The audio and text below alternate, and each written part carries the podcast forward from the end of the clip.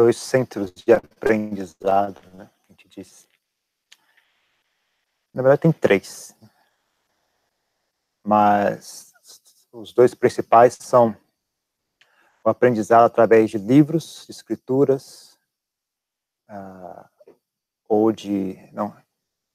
Aprendizado que se faz através de, através de palavras, basicamente, né? Quer seja livros, escrituras, ou ouvir ensinamentos né, de alguém. Então, esse é um tipo de aprendizado, né? Você aprende através do intelecto. E tem um aprendizado que vem através da prática. A prática de, de trabalhar consigo mesmo, né? Então, tendo adquirido uma, uma, uma estrutura básica, né, através do, do, dos ensinamentos, dos, uh, das instruções, né, ele, o ensinamento, esse tipo de ensinamento, ele cria uma estrutura, ele cria, delimita o campo de trabalho, então é daqui até ali, dentro desse âmbito nós trabalhamos, nós trabalhamos com esse tipo de, de atitudes, esse tipo de, esse tipo de atitudes são louváveis, esse tipo de atitudes são uh, desprezíveis, esse tipo de atitudes são aceitáveis, isso aqui não é aceitável, aquilo é bom, aquilo é ruim. Né? Então, ele dá, dá um parâmetros para a gente trabalhar. Né? Mas aí tem que trazer esses ensinamentos né, e trazê-los para a nossa vida, para o nosso coração. Né? Então, por exemplo, a gente falar que lá, egoísmo é ruim. Tá, entendi. Mas isso não é a mesma coisa que não ser egoísta, né? Entender o conceito é uma coisa, agora não ser egoísta é outra história. Então falar ser uma pessoa raivosa é ruim, certo? Entendi, compreendi, concordo, mas continuo sendo raivoso. Existe uma diferença aí entre, né, existe uma distância, né, entre a compreensão intelectual de algo, né, e, e, a, e o, e o hábito eu diria assim, o hábito emocional, né, digamos. Que muito disso está relacionado a emoções. Então, hoje em dia, tem uma, uma queda muito grande, né? Eu acho que é um. Eu acho que no, talvez no passado fosse mais presente nos homens, nas pessoas de sexo masculino. Mas eu acho que hoje em dia já é meio mais, bastante generalizado, né? essa, essa, essa falta de sintonia entre os pensamentos e as emoções. Né? As pessoas vivem, em geral, as pessoas vivem, não conseguem viver quase que 100% do mundo das, das ideias, das frases, dos conceitos, e nunca fazem contato com as emoções. Né? Algumas pessoas conseguem fazer isso. Né? Ou só fazem contato quando elas já estão arrebentando, né? quando elas estão estourando completamente. Né? Vão negligenciando o máximo possível, vão, vão se distraindo com isso, aquilo, com histórias, com filmes, com conversas, com teorias, com uh, filosofias, com músicas, com um monte de coisa, com assuntos para resolver, e vão empurrando o problema para debaixo do, do empurrando o resto para debaixo do tapete, né? Realmente só aparece quando o tapete pega fogo, né? A pessoa percebe que tem um tapete ali. Ah, e ainda mais que hoje em dia, né? Hoje em dia, com tanta tecnologia, as pessoas realmente conseguem fazer um bom trabalho em ficar cego, né? são muito, muito eficientes mesmo, tem muitos recursos para ajudar você a não enxergar as coisas, né? Então fica ainda mais complicado. Agora, tem um terceiro ponto de, de, de aprendizado também, que são os amigos, né? o contato humano. Eu acho que esse também, então você aprende através de textos, através de frases, através de ideias né, que você ouve, Aí eu também incluiria as, ideias que você pensa sozinho. Né? Eu também incluiria nesse, nesse grupo. Você aprende através de contato pessoal consigo mesmo, né? O contato consigo, olhar para si mesmo, aprender a lidar consigo mesmo, aprender a lidar com as suas dificuldades, né? Suas impaciências, as suas, seus medos, suas raivas, suas pequenas incompetências, né?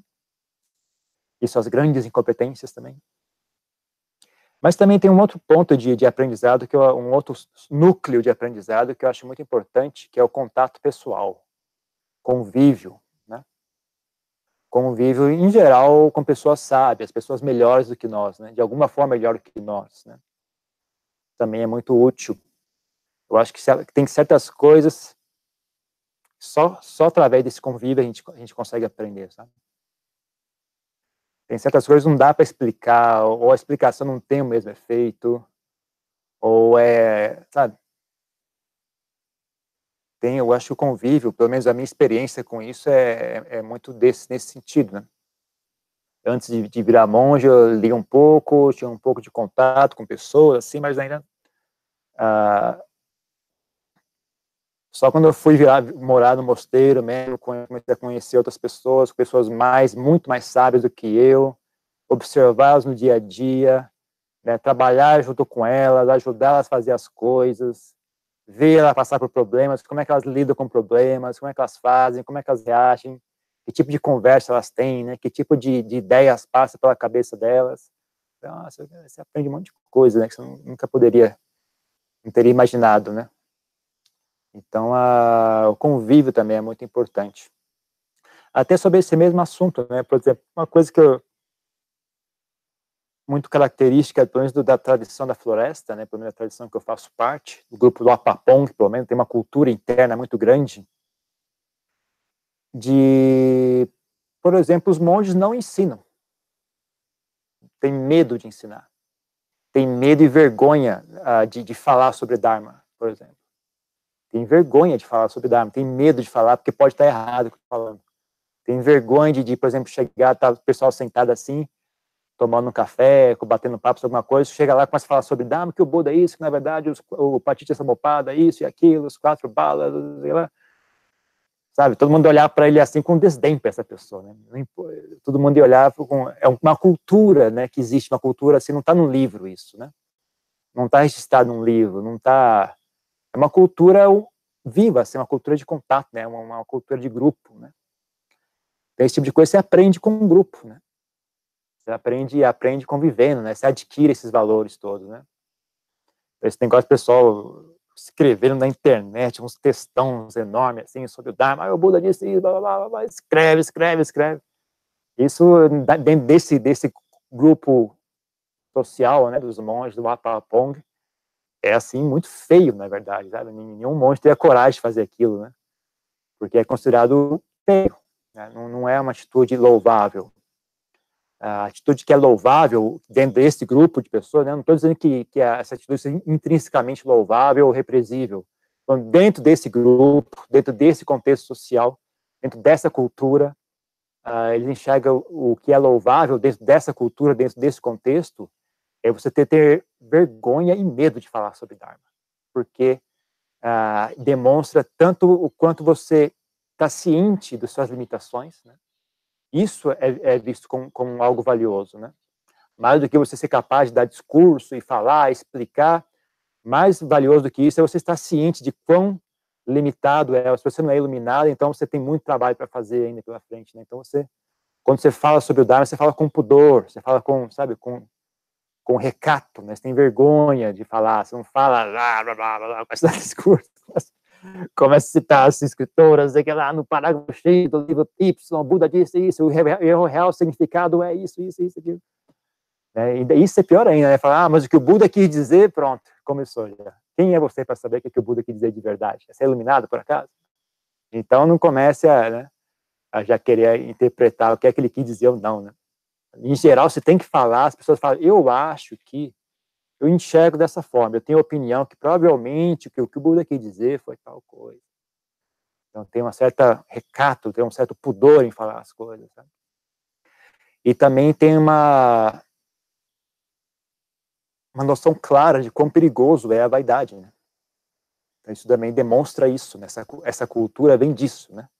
tanto de, de enxergar com valor uh, uma, uma, pessoa ser humilde, né, e ciente, né, de das suas limitações, né, mas também conhecer bem, né, os perigos da vaidade. A pessoa não conhece né, esses perigos, elas falam mesmo, não tem pudor, não tem medo, mas não enxerga o que, pode dar de errado, o que, pode acontecer de ruim disso. Ah, não tem nada, não vou falar mesmo. Agora, se a pessoa conhece, ela não quer botar a mão ali de jeito nenhum, sabe? Se a pessoa conhece ah, quão traiçoeira é a vaidade, né? Ela não tem coragem de falar, né? ela não tem coragem, ela tem medo, literalmente tem medo. Né? É um medo saudável, né? É um medo saudável. Então, a esse tipo de cultura só é, é, se adquire com contato, sabe? Se adquire com convívio. Não tem como você... Porque é, é, um aprendizado emocional também, né? Não é algo que você... É difícil, ainda mais, ainda mais hoje em dia, como eu falei, né? Quando há uma, uma, uma um isolamento tão forte, né, entre intelecto e, e, emoção, e emocional, e coração, intelecto e coração, não atinge, né? Então você entende algo, fala, ok, é, é, é, ruim falar, discursar sobre o Dharma em público, né?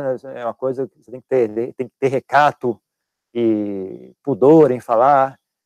O cérebro entende, mas o coração não chega, né? É que nem, que nem, que nem quando, eu, quando eu, antigamente eu fumava, quando, quando era leigo eu fumava, né? Eu falei, ok, fumar é ruim, gasta dinheiro, tá, vou parar de fumar, entendeu? O bom é parar de fumar, entendeu? Entendi. Mas a vontade de parar de fumar não passava, né? O fato de você entender não destrói a vontade de parar de fumar, né? Foi só, uh, eu tive que eu tive que desenvolver uma, um artifício, eu tive que desenvolver um antídoto emocional para poder parar de fumar, né? Só intelecto não faz nada, né? Eu entendi, fumar é ruim, ok mas a vontade para fumar tá nem aí, porque você entendeu, deixou entender, problema seu, entendeu? Eu quero fumar.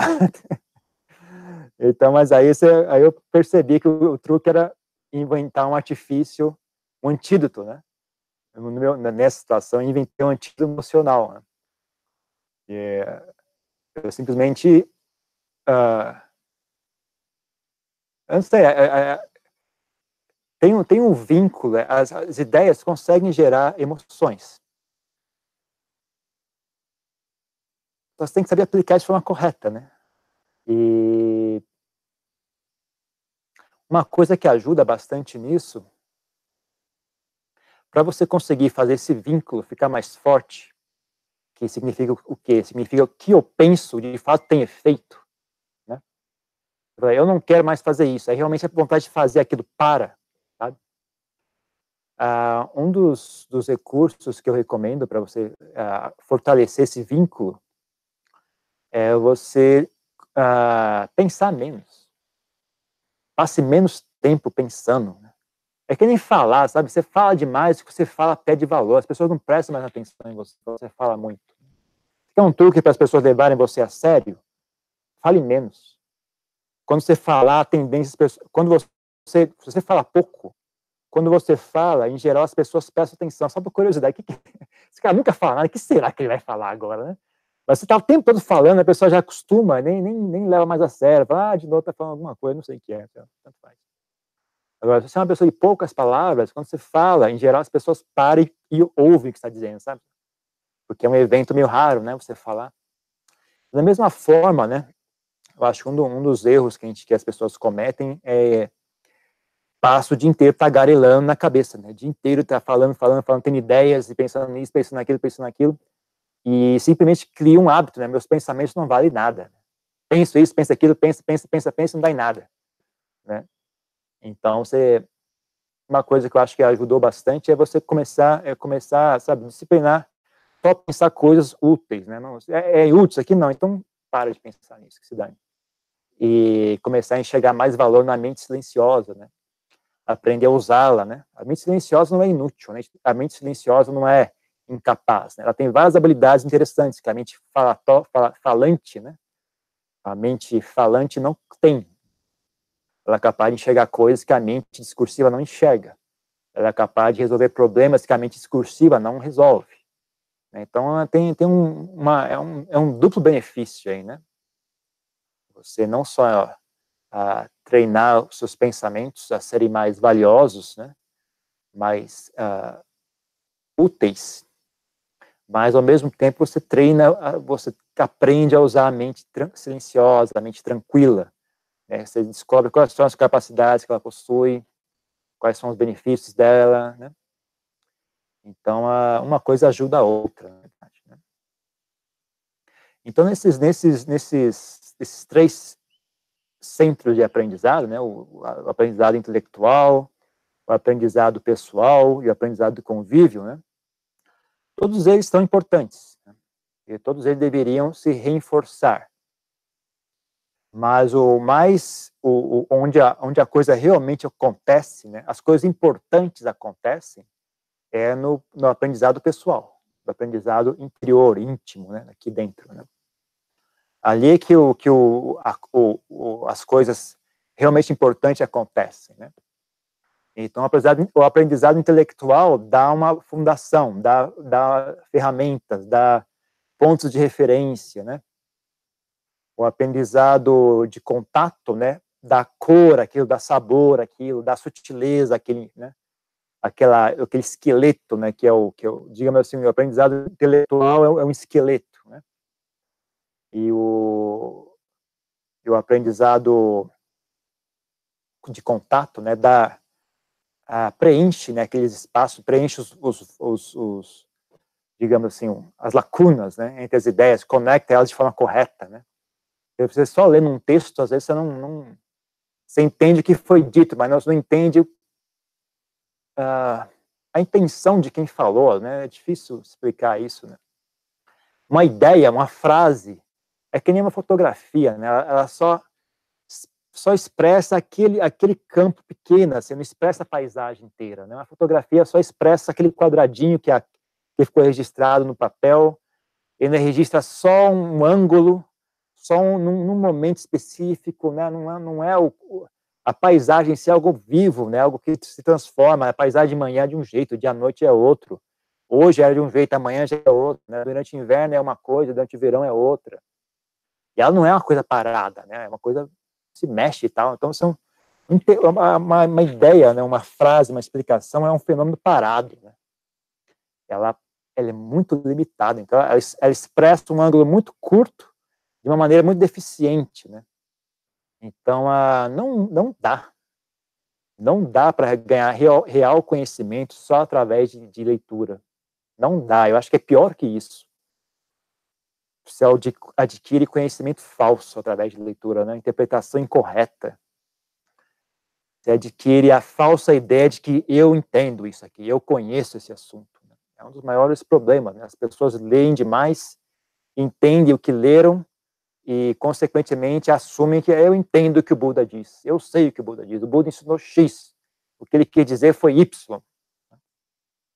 Mas, na verdade, você entendeu o texto. Né? Você, entende, você não sabe. A, aquilo que foi dito tinha referência a algo, né? algo que não tem nome.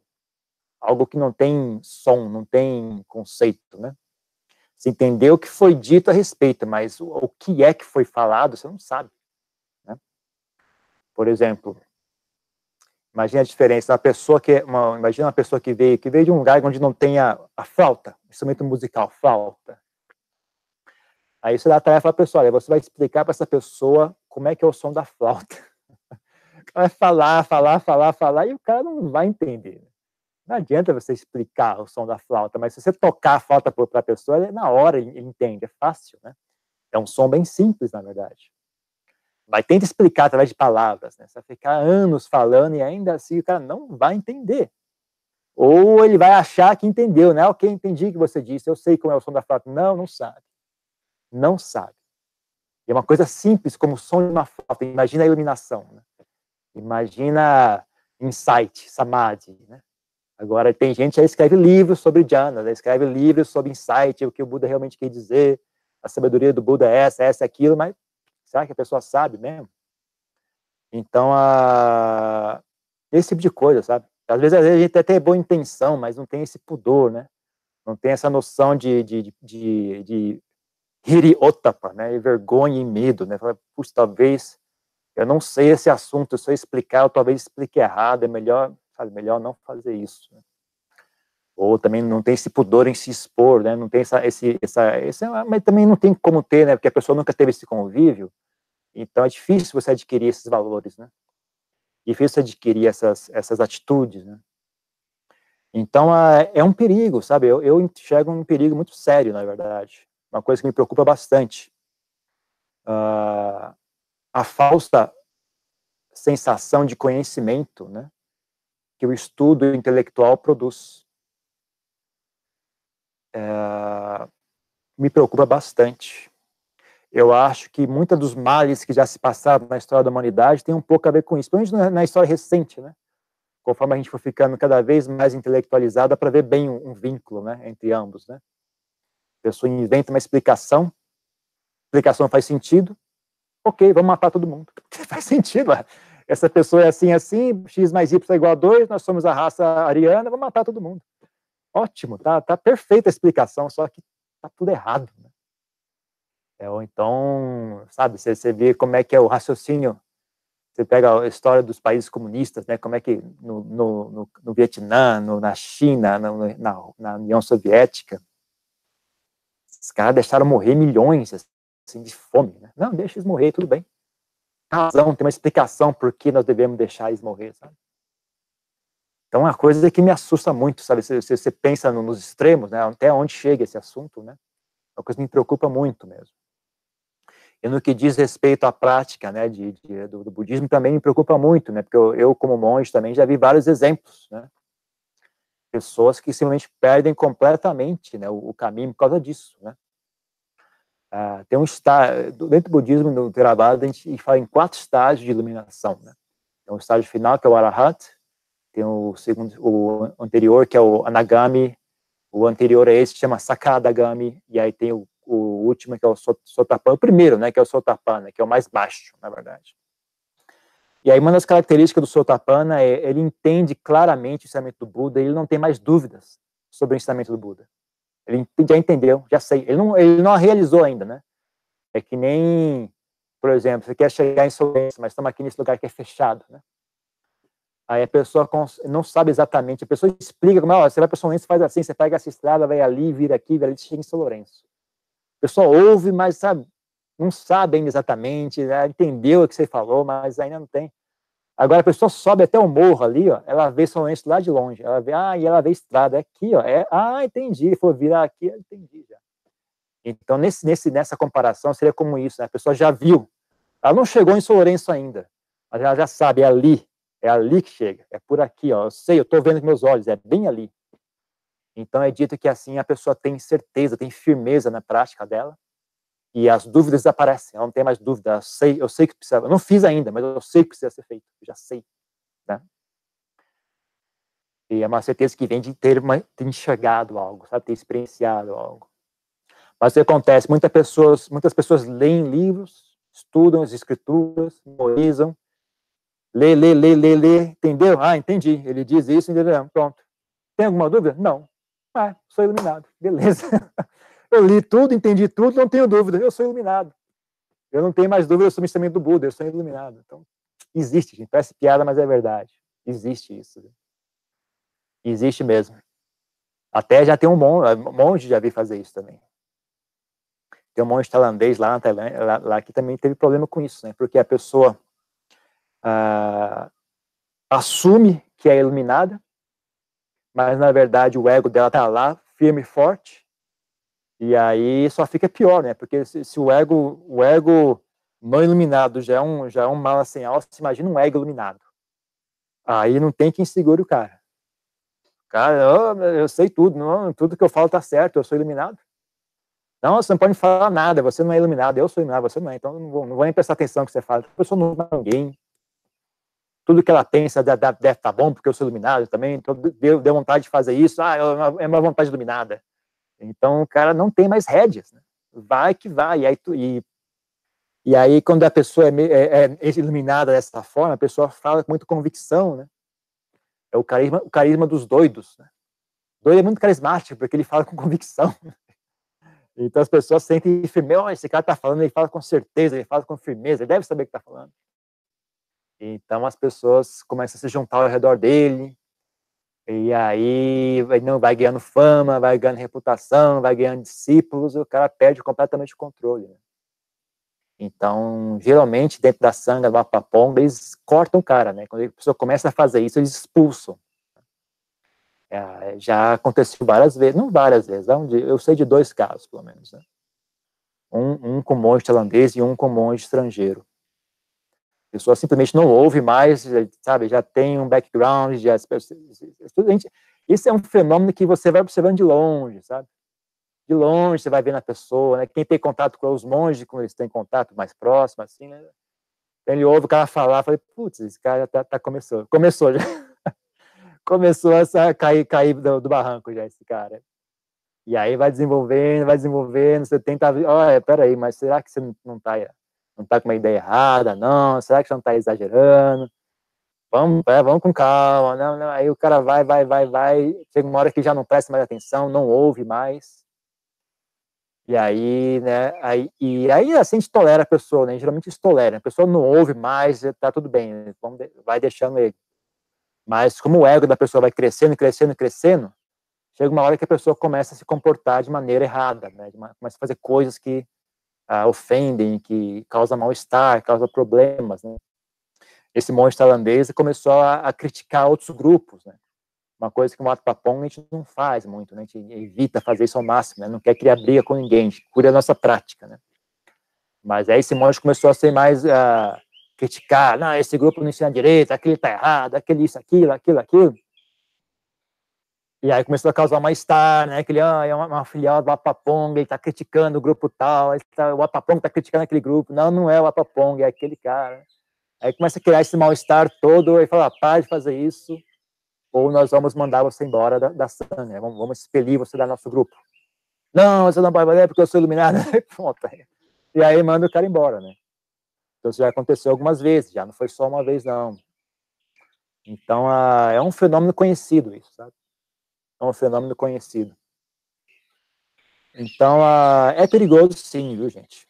É perigoso sim. Eu não, eu, eu não recomendo as pessoas, assim, estude o máximo possível o ensinamento do Buda, leia tudo que você puder, memorize o máximo possível, analise tudo. Eu não, eu não vou nessa linha, não. Eu falo, Tome cuidado com isso, né? Estude com humildade. Em geral, eu recomendo. Eu diria assim, eu acho que é bom você pelo menos dar, dar uma lida nas escrituras, sabe, de cabo a rabo. Uma vezinha só que seja, só para você saber o que é que está ali, sabe? Só para você ter uma noção de o que é que está ali, o que é que está disponível ali para você. Mas então, ah, foque só naquilo que você de fato vai usar. Né? Você tem que falar, bom, onde é que eu estou aqui agora? eu estou nesse nível, estou com esse problema. O que é que nas escrituras tem que pode me ajudar com esse problema? Você estuda aquele ensinamento, sabe? Deveria ter um propósito prático em estudar as escrituras. E não um propósito de acumular mais e mais conhecimento, mais e mais memórias, mais e mais explicações, né? Eu acho que deveria estudar as escrituras com um propósito prático. Bom, eu preciso, eu preciso de ajuda para lidar com esse problema. Se você já leu as escrituras antes, já deu uma, uma lida geral, né?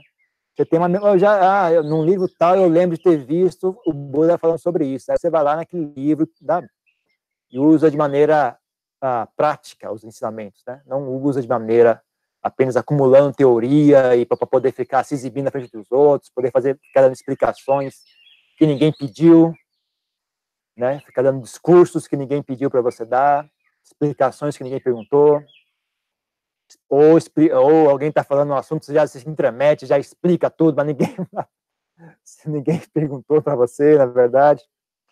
Então, a, tenha cuidado. Né? Eu, não, eu, não, eu não digo para não estudar, eu apenas, apenas, digo, esse remédio tem efeito colateral, né? não é algo que você simplesmente consome indiscriminadamente, né? sem, uh, isso tem efeito colateral, sim, Inclusive, eu, tenho, eu até ensino um mantra para as pessoas poderem se, se precaver do, do efeito colateral do estudo teórico, né? Sempre que você terminar de ler um texto, né? Se você achar que entendeu o texto, né? você, você repete esse mantra, né? Fala, entendi tudo, não sei nada. Repete até você, até realmente a, a ideia de que eu entendi se apazigue, né? Enquanto, enquanto você vai sentindo, entendi sim, eu sei o que ele está falando. Não, peraí. Entendi sim, mas não sei. Eu entendi. Entendi as palavras, mas eu não sei qual é o assunto. Que nem a pessoa explicando a flauta, né? Entendeu o que eu disse? Entendi. Mas sabe do que eu estou falando? Não, não sei, porque eu não ouvi a flauta ainda. Eu entendi as suas palavras, mas eu não sei do que você está falando. Porque tem certas coisas que só experienciando para saber, sabe? Então, a pessoa explicar o primeiro jhana, por exemplo, você pode ouvir a explicação, você pode entender o que foi, o que foi dito, mas você não sabe o que é que foi dito. Você não sabe. Você tem que ter essa clareza.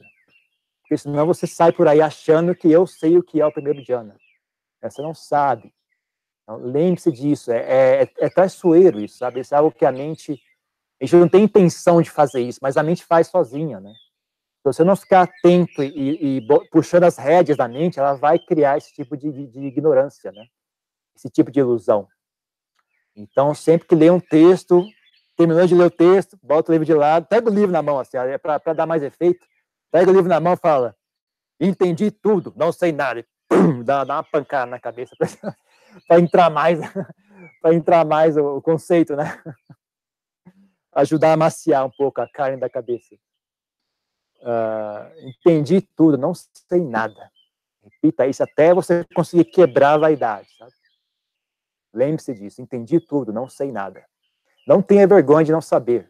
Não tenha vergonha de não saber. Tenha, como eu já disse, né, isso é, é, pelo menos dentro do grupo de monges que eu, que eu aprendi, que eu me eduquei, né, isso na verdade é elogiado, sabe?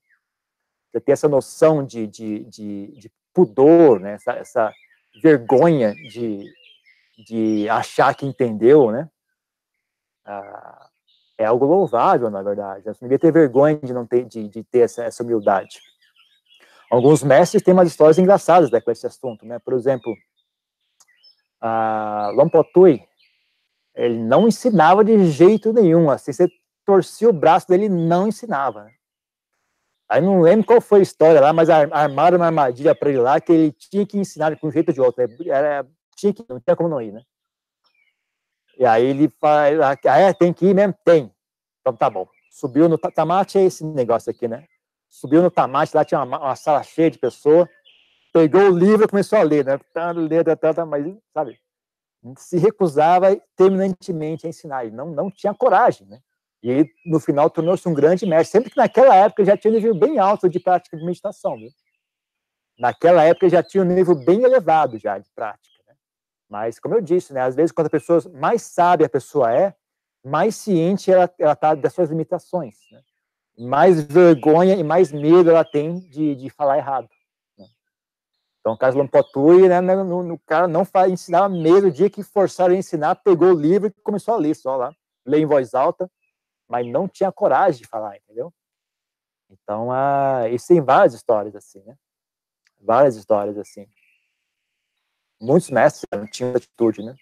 A de Amarraboa, ele fugia, né? A de Amarraboa, ele já tinha um nível bem alto, já tinha alcançado certo estágio de iluminação, já não, tava, não tinha alcançado o estágio final, mas tinha alcançado, assim, um estágio bem elevado já, já sabe?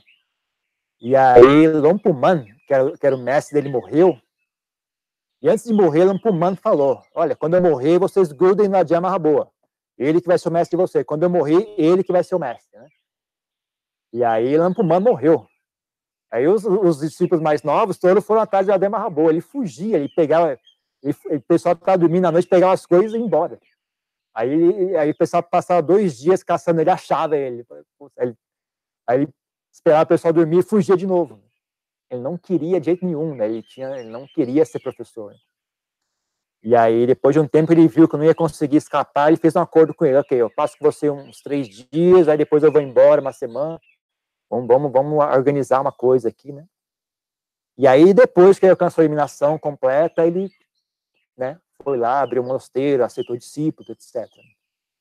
Então, esse é o tipo de pessoa, esse tipo de atitude que uma pessoa sábia tem, sabe? Então, da mesma forma, né, quando você vê alguém fazendo discurso, alguém dando muitas explicações, alguém dando muito, muito, muito eloquente, falando isso, isso, no livro tal, na, na, na palavra, na, na, na, página Y, conceito não sei o que lá, tá, tá, tá. Uh, não significa que aquela pessoa saiba o que está falando. Não significa que aquela pessoa saiba do que está falando. Também não significa que é uma pessoa que é um, uma, uma explicação a ser dispensada. Sabe? Mas uh, tá, sabe, tem, que, tem, que ter, tem que ter inteligência em ouvir, né? Quem é que está falando? Está correto ou não? Né? Por que será que essa pessoa está falando isso? Será que será que é compaixão mesmo? Será que é vaidade? Será que é o que que é que está acontecendo aqui, né? É bom pensar antes, né? É bom ouvir, botar dentro de contexto quem é que está falando o quê, para quem, por quê. Tudo isso tem a ver, sabe? Um dos grandes uh, a Jan, a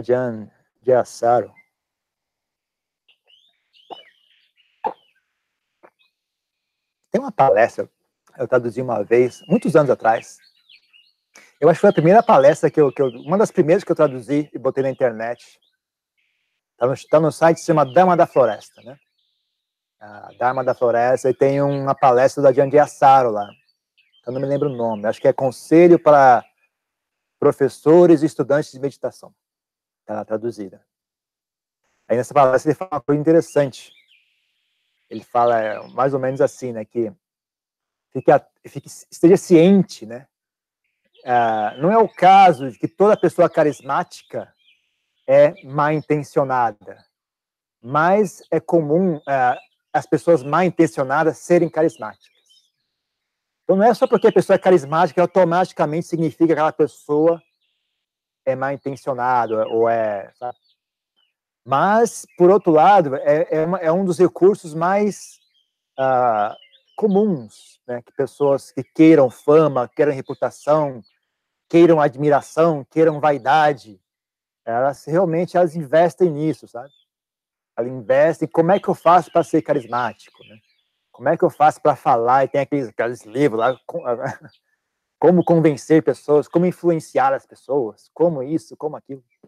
Tem técnica para fazer isso, né? Técnica de marketing, técnica de discurso, técnica disso, técnica daquilo. Todos estudam isso, viu, gente? Essas coisas existem, né? Outra coisa, isso não, não foi ninguém que falou, me, me ensinou, não, mas eu aprendi através de convívio também isso, né? Através de observação. A gente doida é muito carismática, é muito eloquente, por quê? Porque é um mecanismo de, de defesa, sabe? Se uh, uma vez, eu não, eu não sei explicar isso, eu vou contar a história que eu achei mais fácil. Uma vez vieram dois monges da Inglaterra, que ficaram no mosteiro que eu estava na Tailândia, né? Vieram os dois juntos. Um era extremamente carismático, falava, era agradável, contava piada engraçada, tal, era super eloquente, gostava de conversar, tal. E o outro era quieto, emburrado, uma cara fechada, assim, o tempo todo, sabe? Uma cara meio franzina, assim, andava corcunda. E aí, não, eu era, eu era um monge novo lá, não tinha, sabe, não estava muito por dentro do que, eu não, dava, eu não participava da administração do monastério, né? Eu era um monge novato lá, lavava o banheiro e por isso, né? E é só isso. Aí, tava, um dia, dia, eu tava lá e começou um rebuliço lá, um fofofó, um, alguma coisa, uma agitação, o que que foi, o que que tá acontecendo? Aí foi lá descobrir o que, que, é, que está acontecendo, porque é todo mundo nessa agitação toda. Um daqueles dois monges desapareceu, deixou uma nota de suicídio e desapareceu. Ninguém sabe onde é que ela está. Procurando na floresta, procurando nas cabanas, o cara sumiu e tem uma nota lá falando que ele está tendo ah, pensamentos suicidas, não sei o que lá. Na hora eu achei que era o cara, o, o quietão, né? O, o cara que era ranzinza lá, meio sem graça. Né? Putz, deve ser aquele cara, ele deve estar tá com depressão. Né? Não era o outro. O outro é que era. E o outro, ele, ele tinha muitos problemas ah, psiquiátricos, na verdade, né? Isso eu já vi várias vezes. As pessoas que são meio, têm problemas, assim, elas ficam muito hábeis em falar, porque é uma forma de se proteger, né? Porque, porque, sabe, se você tem esse tipo de problema, você está um, tá sempre a um passo de ser mandado para um hospício, né? Você está sempre a um passo de ser ah, agredido, ser rejeitado. Então as pessoas ficam muito, ficam muito carismáticas, elas aprendem a fazer isso, sabe? Pessoas que têm, por exemplo, esquizofrenia, é muito comum isso, né? Parece, né?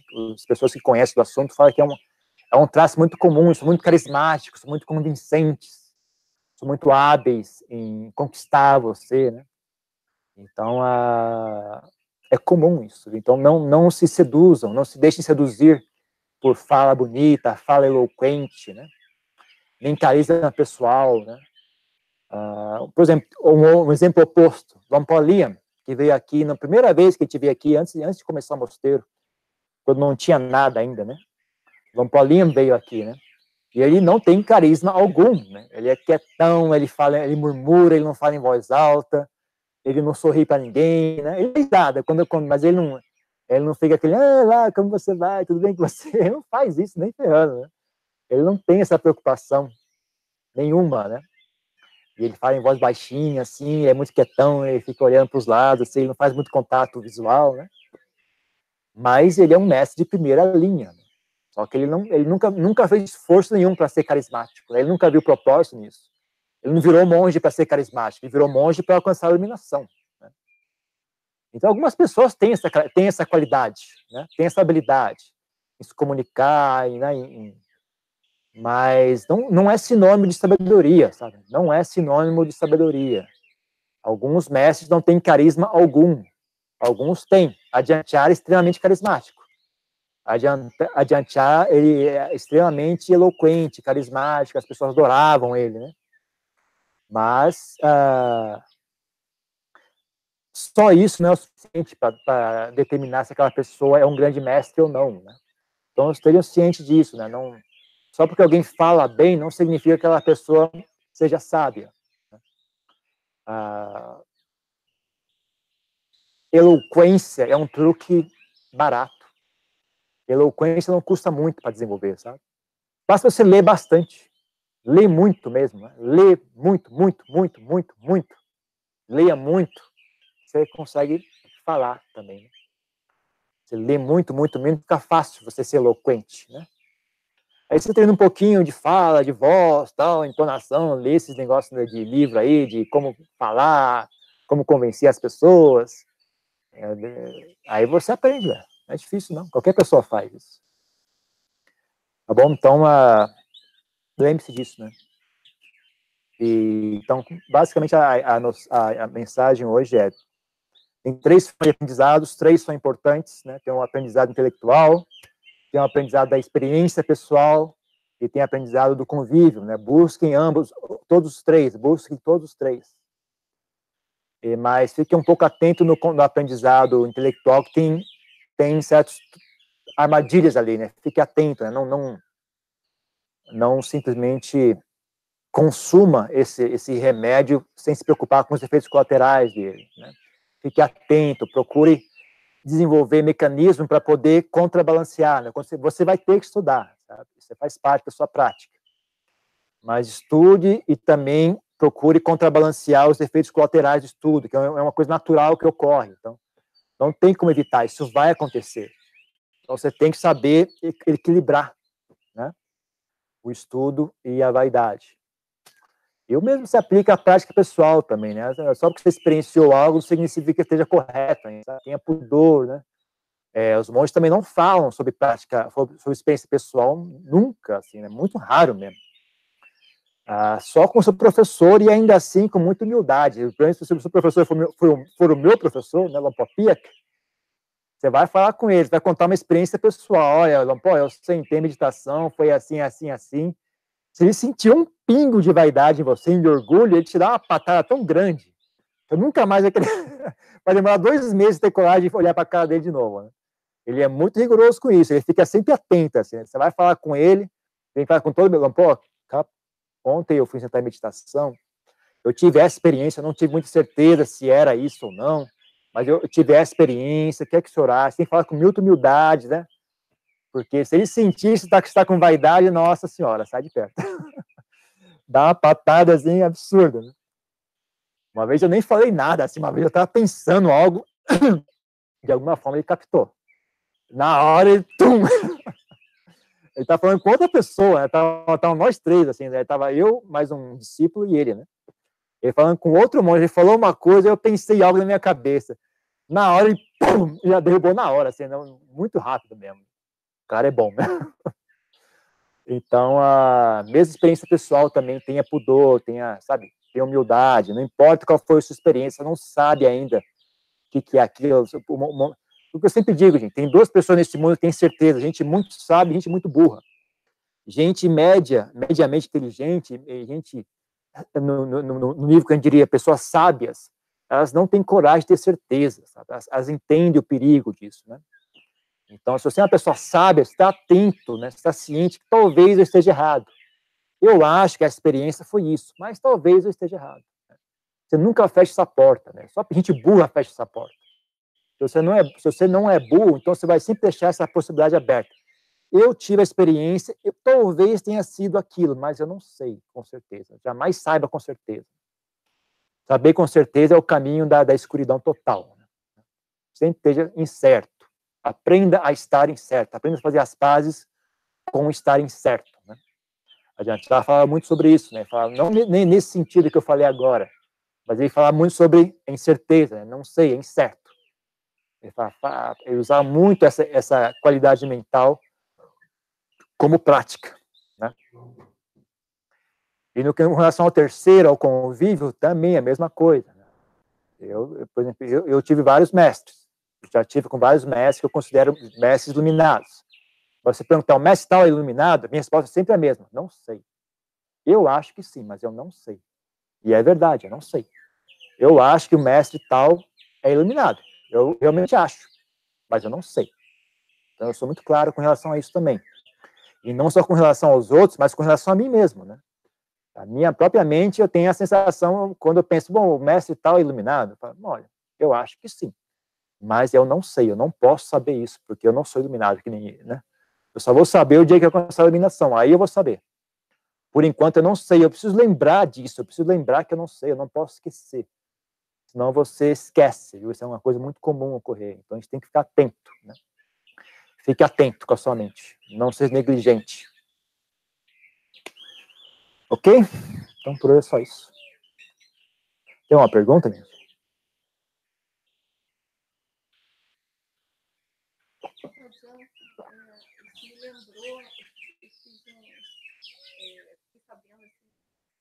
caso que assim, bastante chocada, e tem tudo a ver né, com essa, esse ensinamento de hoje.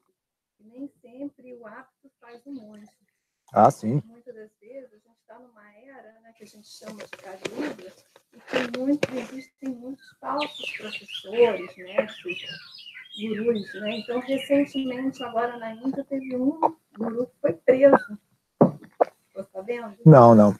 Mas... É. Então, ele já é um senhor de 70 e poucos anos, cabelos grisalhos, barbas né, grandes. Eles fazem todo, né? uma vestimenta, você olha, nossa, esse senhor deve ser muito dedicado, né? Porque tem toda uma, uma característica física, né? E ele, acho que tem vários, muitos tempos na Índia e muitos, muitos, muitos discípulos. E, com tudo isso, não conseguiu, assim, é, se manter livre de duas coisas que para o monge é fundamental, né? que é o dinheiro e as mulheres. Uhum. É, e por isso ele foi preso por uma jovem de 16 anos, é. né, que ele usou da violência. E aí foi preso, e aí na Índia estavam todos com receio até de prendê-lo, porque são muitos devotos, milhões de devotos né, desse, é. desse mestre. Então eles tinham que fazer de uma forma que não tivesse muita, muita confusão. E na Índia, a gente sempre fica tendo fantasias. Nossa, a Índia é maravilhosa, é o país né, da, da paz, do amor, da espiritualidade. Mas a gente tem que estar realmente muito atento em reconhecer né, o seu professor, aquela pessoa que você vai ter essa, depois ter essa confiança, né? Sim. Confiança espiritual. É. Eu até também acho, tem um, uma coisa meio cruel em tudo isso, que é uma pessoa desonesta, ela é muito mais capacitada a ganhar discípulos do que uma pessoa sincera. Porque a pessoa desonesta, ela fala que você quer ouvir, não tá nem aí, sabe? Mas se você é uma pessoa sincera, uma pessoa, você tem limite de que é que eu vou falar ou não, sabe? Então, eu tenho um compromisso com a verdade, um compromisso com, com o Dharma, por exemplo, eu só posso falar aquilo que é de acordo com o Dharma. Agora, se a pessoa não tem esse compromisso, ela fala o que o público quer ouvir. Então, se o público é em prol da, sei lá, alguma.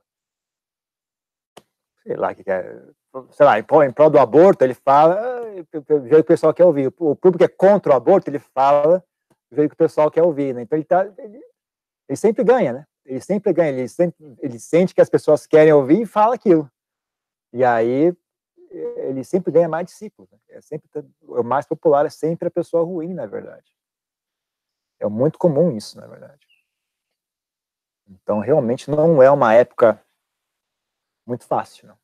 Não é uma época muito fácil. É uma época em que as pessoas ruins sempre ganham vantagem, né? Pessoas boas sempre estão em desvantagem. Então, tem que ficar atento, atento.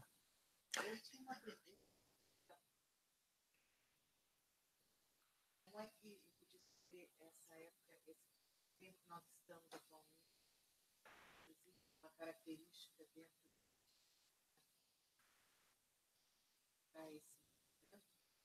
Sim, é um momento de degeneração do Dharma.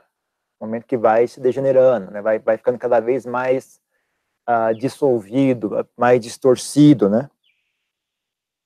Então, uh, mas ainda está presente, né? Apesar de uh, vai ficando cada vez, vai ficando cada vez mais enfraquecido, também a qualidade das pessoas vai diminuindo, né? Então, vai ficando cada vez mais complicado, mais enroscado.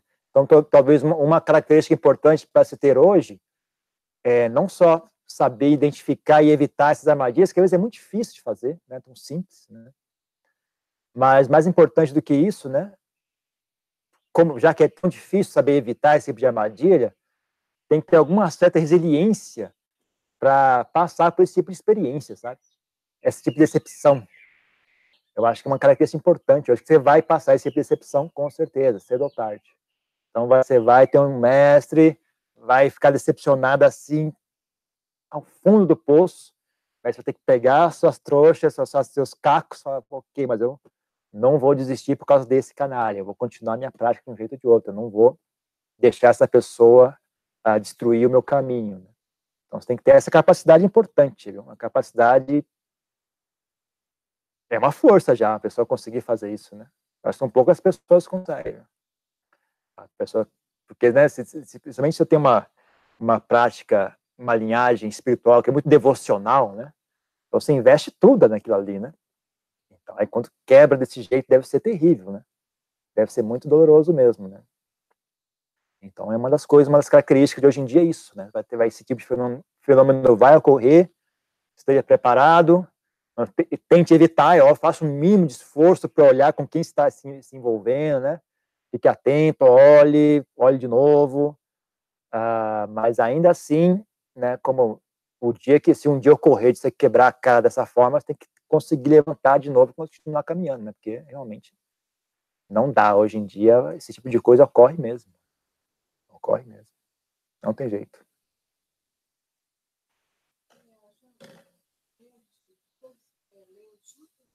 Sim, os sutras.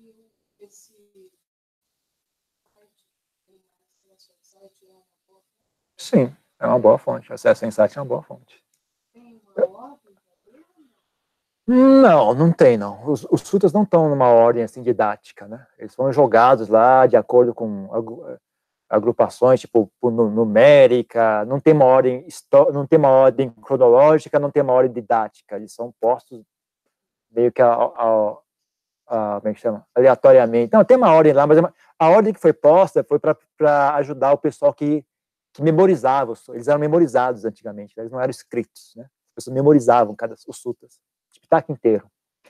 Então a ordem que foi criada foi para ajudar o trabalho de memorização e não um trabalho de didática, né? nem, nem um trabalho de registro histórico.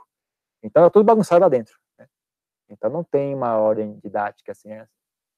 Mas você pode, mas vale, vale, vale a pena ler inteiro, viu? Eu gosto do Sutta Pitaka inteiro. Vale, vale, leia ele uma vez que seja na vida, sabe? Faz um projeto pessoal. Assim, eu vou ler o Sutta Pitaka inteiro. Vai demorar um, sei lá, três meses, quatro meses, mas todo dia eu vou ler um pouquinho. Aí você vai lendo, lendo, lendo, até você ter um mapa geral, sabe? Você fazer um mapa, ok, dentro do Sutta Pitaka tem esse tanto, de, tem esses ensinamentos. Agora, o que é que eu vou usar? O que é que eu vou aplicar, né? Leia um pouco com o coração também, não só pessoas leem e ficam muito presas em conceitos técnicos. Então, a, o que chama mais a atenção do, das pessoas é, são as explicações técnicas, né? Mas essas são as menos importantes, na verdade. A mais, mais útil mesmo são as explicações que, por exemplo, quais são os valores que o Buda elogiava, que tipo de atitude ele elogiava, que tipo de atitude ele criticava, aconteceu tal coisa, que foi que o Ananda fez? Né? Como é que o Ananda reagiu? Ele ficou com raiva, ficou com medo? Sabe? Você vai, esse tipo de coisa tem muito, muito ensinamento importante ali. Ah, tem, tenta olhar um pouco sobre esse aspecto também, não fica só ali preso em termos técnicos, explicações e tal, tal, né? teorias, etc. Deixa eu ler um pouco de pergunta aqui que o pessoal manda.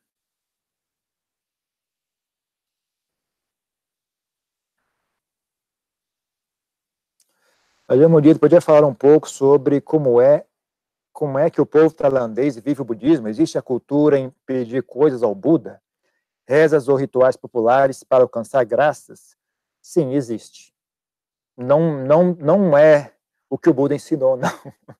Não tá, não, não, é, não é o que o Buda ensinou, mas as pessoas fazem sim. Fazem, fazem muito, inclusive. Né? Então fazem, é, pede lá, faz um voto, e faz isso, e, faz, e bota oferenda no pé do Buda. Eu venho oferecer para os monges também, né? Muito, principalmente cidade grande, é, é, acho que é muito comum isso, né? Pessoa, as pessoas, o que acontece? Muitas vezes acontece o seguinte: as pessoas vão no vidente, que às vezes, é, vai no vidente, aí o vidente fala: para você conseguir um novo emprego, tal, para você conseguir vencer essa doença, você vai até um monge, oferece a comida X com Y, com uma flor amarela, e isso vai, vai, vai sei lá, liberar os seus, seus como é que fala isso? vai abrir seus caminhos, vai liberar os seus entraves, o diabo que é que as pessoas fazem, né? Então acontece muito isso, né? acontece, às vezes você sai na rua, você tem umas, umas oferendas muito esquisitas, né? Uma vez o cara me trouxe uma bananeira inteira. O cara trouxe a bananeira inteira, assim, o pé de banana. Então... Cacilda, e agora?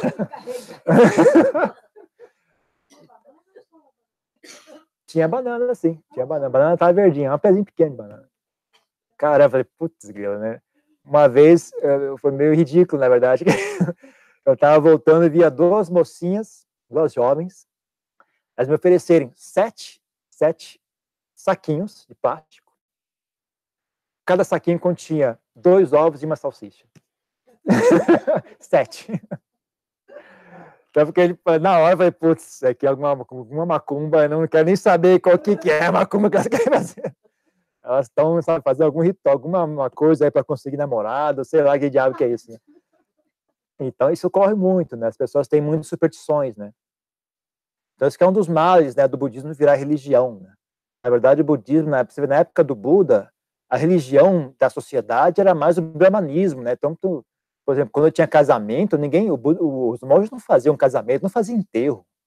Né, quem fazia essa, quando tinha um casamento, eu chamava lá o sacerdote Brahmani lá para fazer o casamento. Quando tinha enterro lá, tinha os rituais dele, né? Não tinha nada a ver com monge budista, nada disso, na verdade. Né?